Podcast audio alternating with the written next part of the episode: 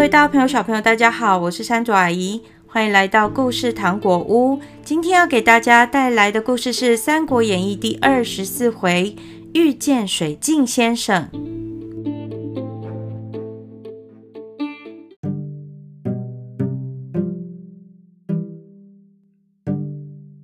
刘备来到新野之后，一边积极的训练士兵，一边进行改革。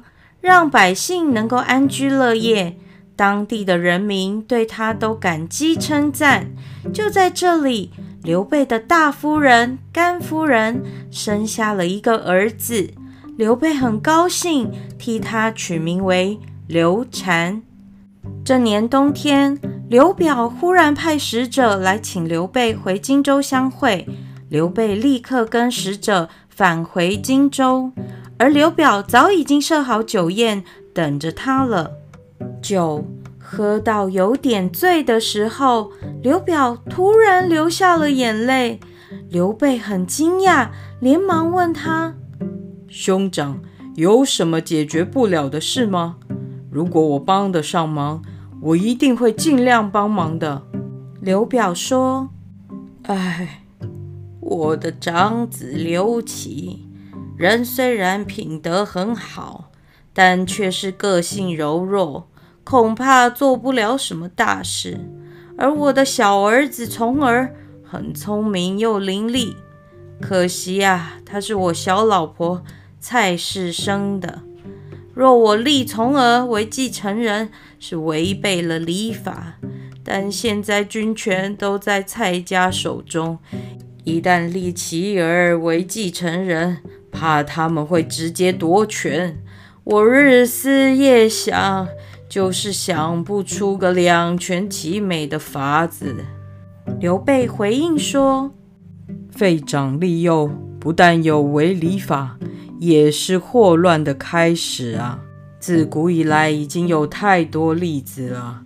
若只是担心蔡氏一手掌控军权，可以从现在起。”慢慢的降低他们的势力，千万不可以因为溺爱小儿子而立他为继承人呐、刘表听了没有说话。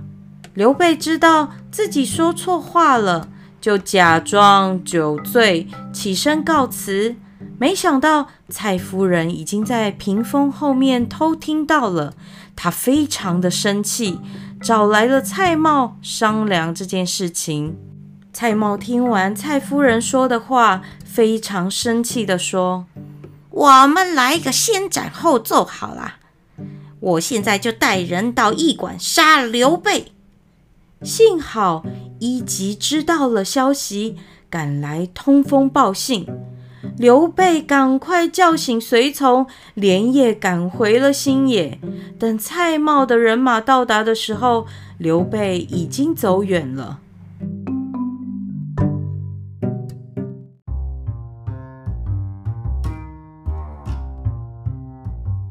一个计谋没有成功，蔡瑁又想出了别的办法。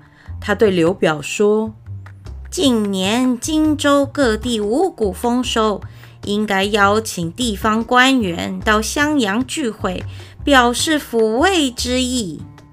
理当如此。不过我最近老毛病又犯了，不方便主持典礼，叫琦儿和从儿做主来接待客人好了。蔡瑁连忙说：“两位公子年纪都还小。”恐怕有失礼节啊！刘表听完就说：“那么，请刘皇叔来招待客人吧，这样就不会失礼了。”蔡瑁一听，这正是他要的答案，连忙去请刘备回来。刘备见到使者，面有难色。孙干看刘备的脸色不太好，就问他说。主公上回匆匆而回，是否发生了什么事呢？刘备把上次酒后失言的事情告诉孙乾。孙乾担心地说：“今日又忽然请主公赴襄阳，只怕有诈。”关羽说：“襄阳离此不远，如果不去，反而会让人家怀疑的。”张飞也说：“所谓言无好言，会无好会，还是别去的好啊。”大家你一言我一语的，没有结论。这时候赵云说：“就由我带领三百名士兵与主公同住，保护主公，如何呢？”刘备觉得这个计划很好，他非常高兴，立刻和赵云共同前往襄阳。蔡瑁亲自出城迎接，态度非常的和善。刘琦与刘琮也带了一班文武官员在城门口迎接等候。刘琦恭恭敬敬地向刘备鞠了一躬，然后禀明一切。家父因为老毛病发作，不便行动，所以特别请叔父来做主待客，抚慰各处守墓的官员。刘备听了，就说。既然如此，我就恭敬不如从命了。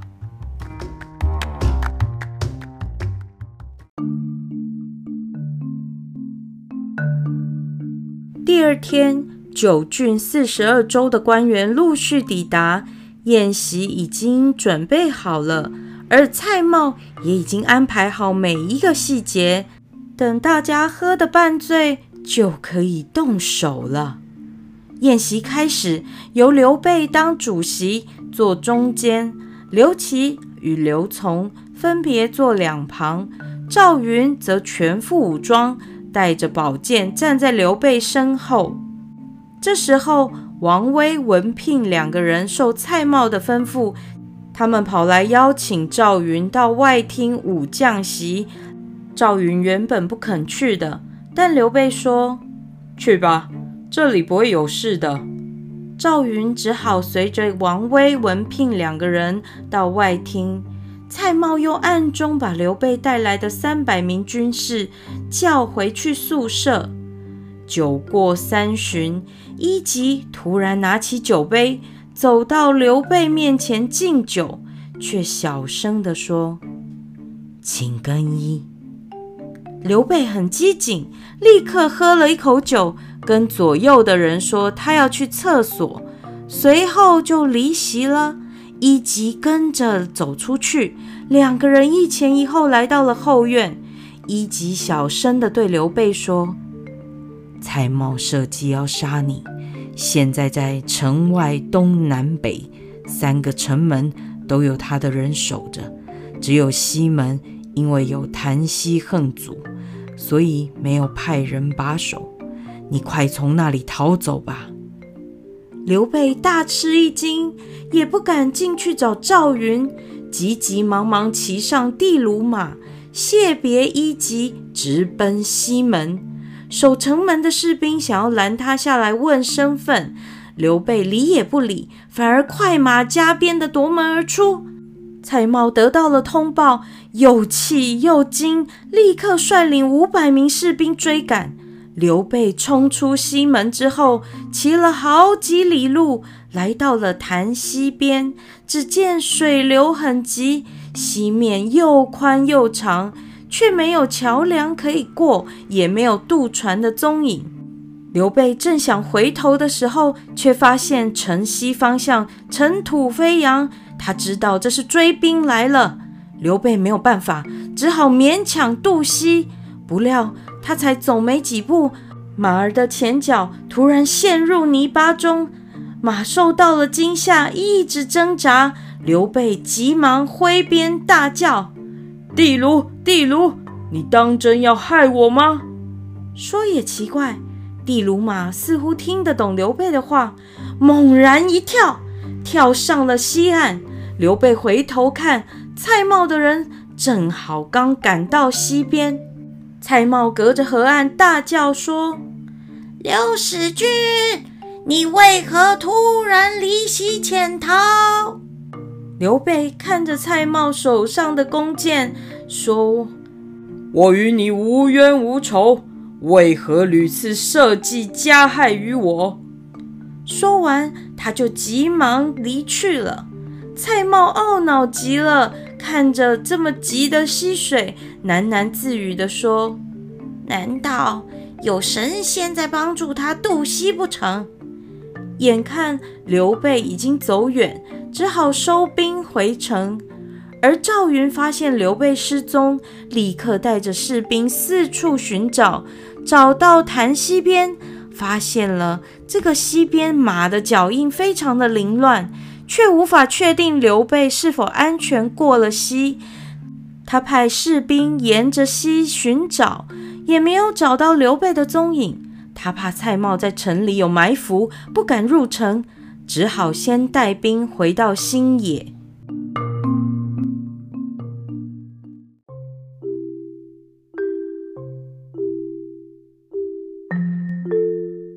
刘备过了溪之后，漫无目的地走着，一直走到夕阳西下，才遇见一个牧童骑在牛背上，吹着短笛迎面而来。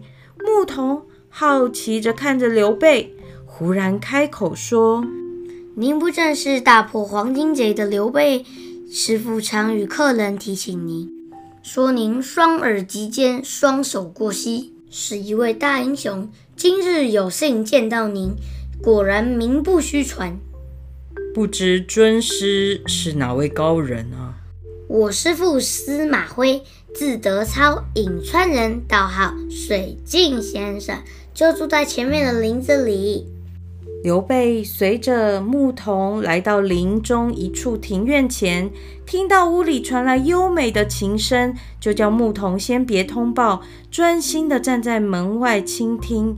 没多久，琴声停了下来，有一个人从屋里走了出来，笑着说：“琴声原本清幽，忽有高亢之调，想必是有英雄倾听了。”刘备有点惊讶，但见到这个人气宇非凡，连忙行礼：“将军勿多礼，你今天逃过一劫，累了吧？快进来休息。”刘备又吓了一跳，进到屋内，发现架上堆满了书，窗外竹松茂盛，桌上还放着古琴。看，这就是一个隐居的贤者。久闻将军大名，但见到你至今无法成就大业，可知你缺少贤才辅助。水镜先生笑着对刘备说：“刘备回答，是玄德命途不好。我的左右文有孙干、糜竺、简雍，武有关羽、张飞、赵云。”都是贤能之士，对我也非常忠心。关羽、张飞、赵云确实是难得的武将，可是手下缺少兵马，如何发挥实力？而孙干、简雍、糜竺等人不过是白面书生。刘备回他说：“希望先生指点迷津，贤才不用多，卧龙凤雏两个人。”只要能够得到其中一人，你就可以平定天下，成就大业了。刘备还想再问，但水镜先生却笑着说：“将军，您先休息吧，有什么事明天再说吧。”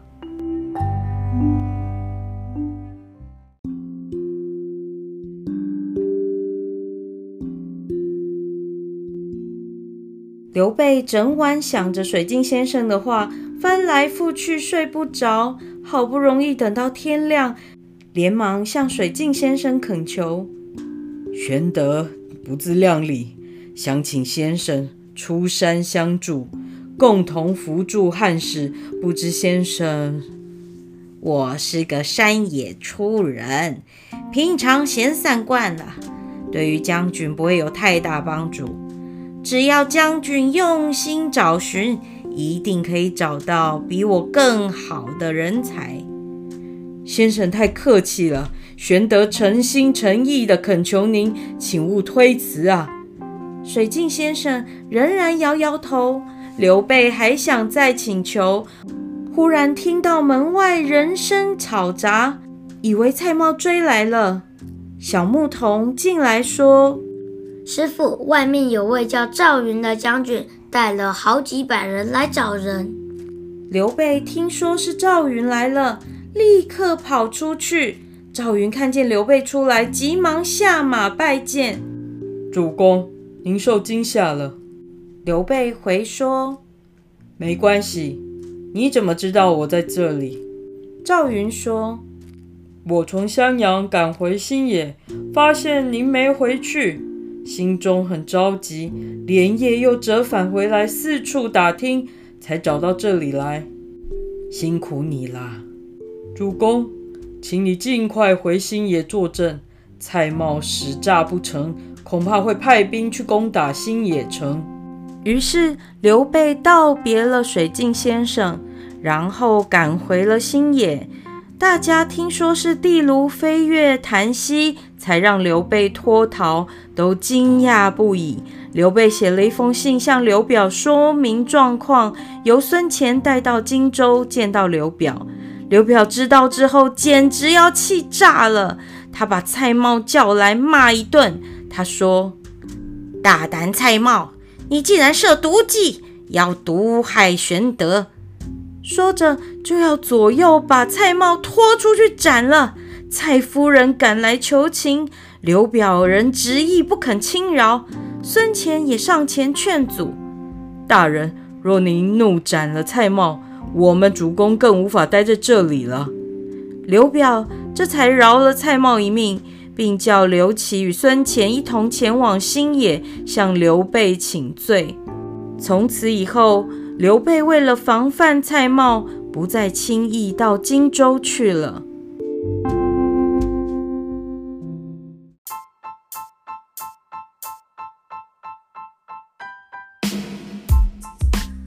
各位大朋友、小朋友，因为蔡瑁的追杀以及千里马地卢发挥他超强实力，所以带着刘备脱离险境。到深山里，还遇见了水镜先生。经过先生的指点，刘备开始想，应该要如何得到卧龙或是凤雏的人才协助呢？其实，水镜先生说的原文有两句话。第一句是“卧龙凤雏得一，可安天下”。卧龙指的是诸葛亮，凤雏指的是庞统。而第二句是。子出孝直，若亡一人，则汉室难兴。子出指的是刘巴，字子出，而孝直指的是法正。按照这句话的意思，这两个人如果有一个人太早去世的话，汉室依然是难以复兴。而这些在《三国演义》中，这两位名臣都算是英年早逝。也印证了水镜先生的话。故事中有许多特别的字词，山竹阿姨都会放在资讯栏，可以请爸爸妈妈讲解给你们听哦。听完这集故事，记得帮山竹阿姨到 Apple Podcast 评五星。另外，若有什么话想对山竹阿姨说，欢迎大家到故事糖果屋 Facebook、脸书粉丝团或者 IG 留言告诉我哦。水镜先生真是料事如神，下一集就来听听看刘备怎么样三顾茅庐，然后得到诸葛亮的辅佐。记得锁定故事糖果屋，我们下回见喽，拜拜。